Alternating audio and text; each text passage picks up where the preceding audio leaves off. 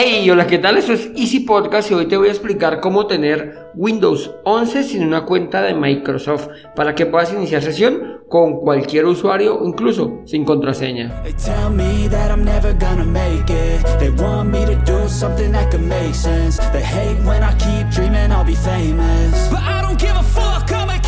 Bienvenidos a Easy Podcast, el podcast, el programa donde hablamos de marketing digital y tecnología en tu idioma. Quiero recordarte que en Asisten.co tenemos desarrollo web, marketing digital y ahora cursos online con todo lo necesario, todo lo que necesitas para el marketing online para emprendedores. Esto, estos cursos los encontrarás en cuemon.com. Y sin más, comenzamos.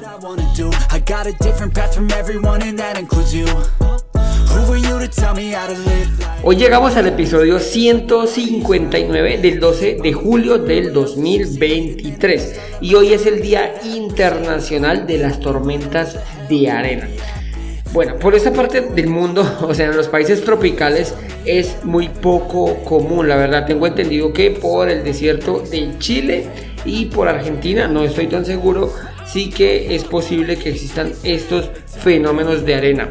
No he vivido en, un país donde existan las tormentas de arena, sin embargo, sí que he estado eh, no directamente en la tormenta, pero sí un día después. Y realmente cambia el panorama totalmente en una visita que hice a Marruecos.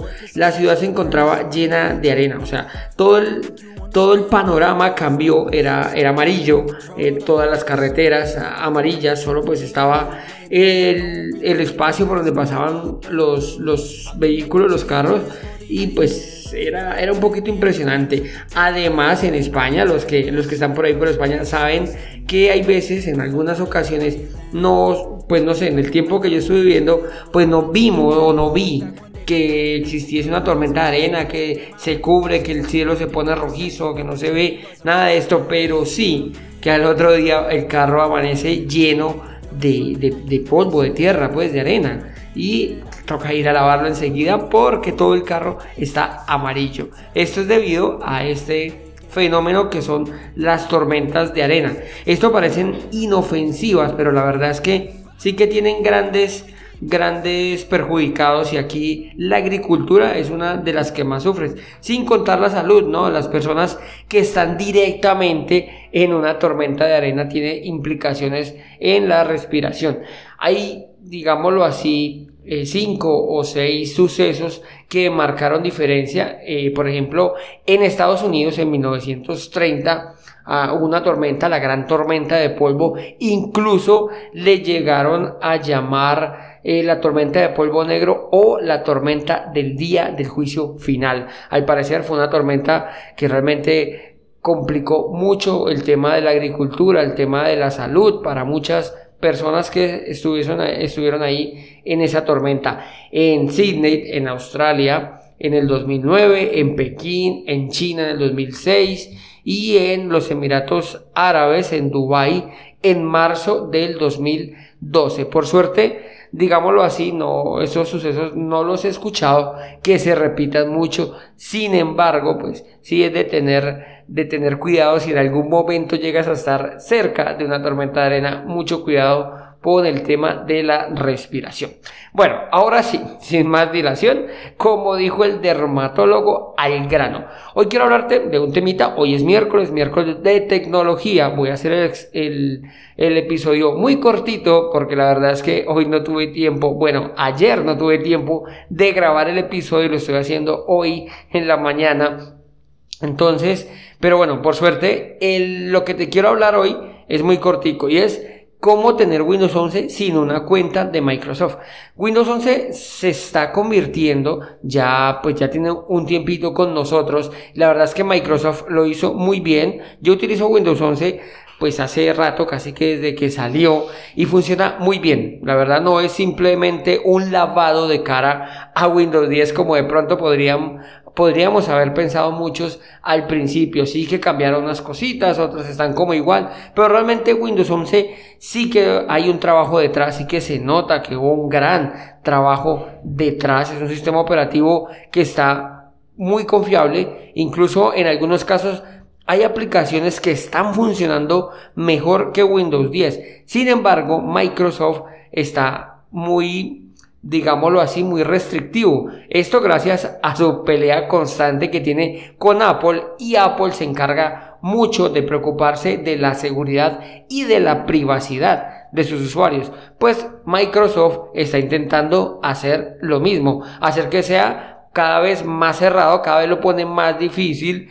Con este Windows 11 eh, uno de los requisitos de seguridad que realmente es lo que dejó por fuera a muchos equipos es un chip de seguridad que es obligatorio, se llama TPM 2.0, sí que hay unos equipos que tienen el TPM 1.1 y no es posible, solo el que tiene el chip 2.0 y ahora está implementando o quiso implementar más seguridad y lo que quiere es que no, nosotros no podamos iniciar sesión simplemente con un usuario y una contraseña, o por lo menos en las versiones home, que son las versiones que van a, a llegar a la mayoría de usuarios. Si eres un usuario profesional, vas a instalar un Windows Pro, este, digámoslo así, es más sencillo saltarse este tipo de seguridad porque son equipos corporativos que están asociados a un dominio. Si no sabes qué es esto, pues tengo un capítulo donde te explico qué son los controladores de dominio, bueno, sí, los dominios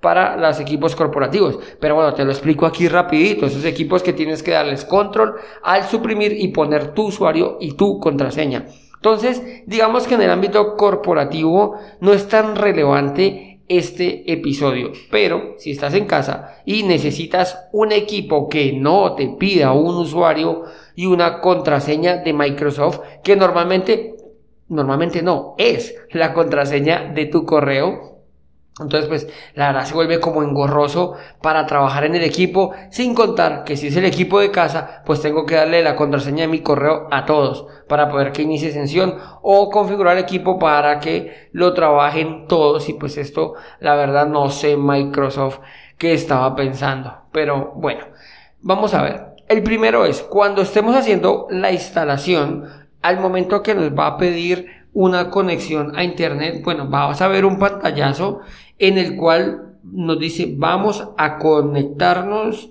vamos a conectarte a una red. Aquí lo está haciendo para poder iniciar sesión con el correo.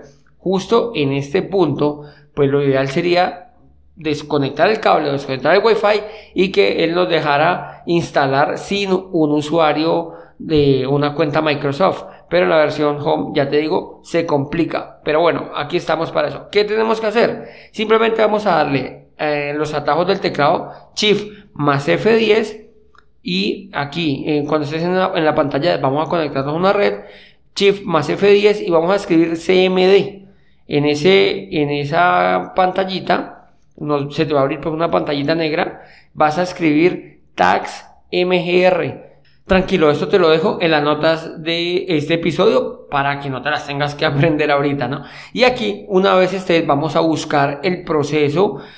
Em, a ver, cuidado, aquí vamos a tocar directamente la configuración de Windows. Piensa que cuando llega esto, ya tu Windows está prácticamente instalado y simplemente necesita configurar tu perfil. O sea, ya tienes tu Windows listo. Entonces, nos va a abrir el administrador de tareas, el Tax Manager y vamos a ir a procesos y en proceso vas a buscar uno que se llama flujo de conexión de red. A este le vamos a dar clic derecho y finalizar tarea. Entonces, una vez cierres esto, ya vas a ver que se saltó la pantalla que decía vamos a conectarte a una red y no te va a preguntar quién va a usar el equipo. Aquí ya puedes usar cualquier nombre, el nombre del usuario que lo va a usar o bueno, si quieres usar un nombre genérico y si quieres o no poner una contraseña. Hay otra opción, esta sería la primera. Hay otra opción que es mucho más sencilla, sin embargo, en algunas versiones no funciona ya, que simplemente sería cerrar esta ventana. Cuando estamos aquí en vamos a conectarte a una red, ya estás dentro del sistema operativo. Como te decía, ya el sistema operativo ya está instalado, simplemente necesita crear el perfil. Entonces, ya estás en Windows. Si le das la tecla al más F4, ¿eso que va a hacer? Va a cerrar la ventana. Y cuando cierra la ventana, pues va a continuar al siguiente paso, que es el de crear un usuario. Ya te digo, esta opción, pruébala. pruébala de primero porque es muy sencillita y si te funciona, pues genial. Y así ya te va a permitir seguir. Sin embargo, pues no funciona en todas las versiones. Si te soy sincero, de hecho, yo creo que solo me ha funcionado un par de veces. Siempre lo intento ahí porque pues es muy rápido, pero yo creo que solo me ha funcionado un par de veces. Lo otro sería, eh, si no te funciona la primera, si no te funciona la segunda, vamos a eliminar el requisito de internet. ¿Cómo lo logramos? Igual, cuando lleguemos a la pantalla de vamos a conectarte a una red, vas a escribir, bueno, vas a presionar nuevamente el atajo del teclado Shift más F10, se va a abrir la consola de CMD y en vez de escribir el Tax Manager, vas a escribir en las notas del programa, te lo dejo escrito, o B de Bogotá E barra o slash bypass NRO. ¿Esto qué va a hacer? Esto va digámoslo así, a saltar este paso de, de vamos a conectarnos a una red y ya te va a decir, te va a permitir darle al botoncito que dice no tengo internet en la parte inferior. Y aquí pues ya seguimos de la, de la manera habitual, simplemente colocando el usuario, si quieres o no, una contraseña. Por último, la cuarta, si ninguno de estos te funcionó o bueno, si ahí tienes problemas, que no te abre, lo que sea, pues siempre nos toca de echar mano de la más segura. y es colocar un correo erróneo.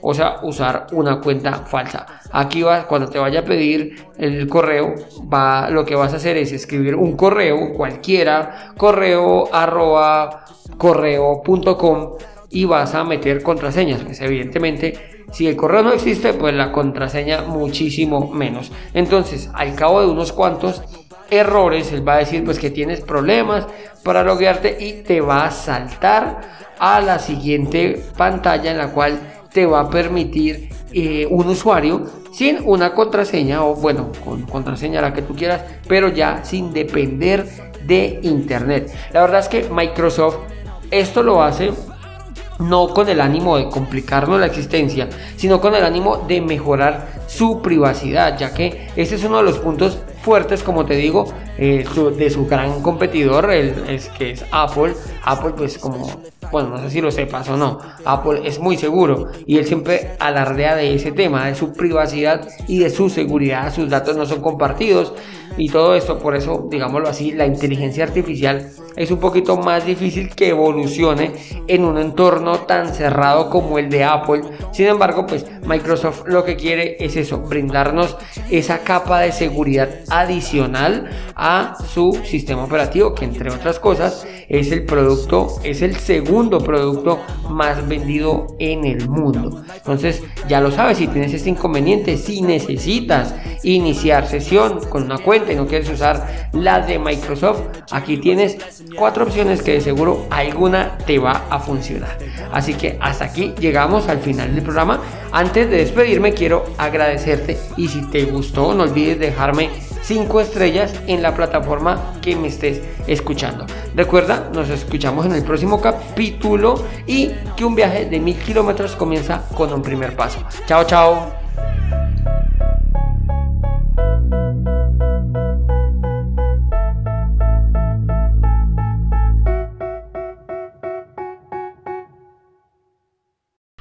¿Todavía estás por aquí?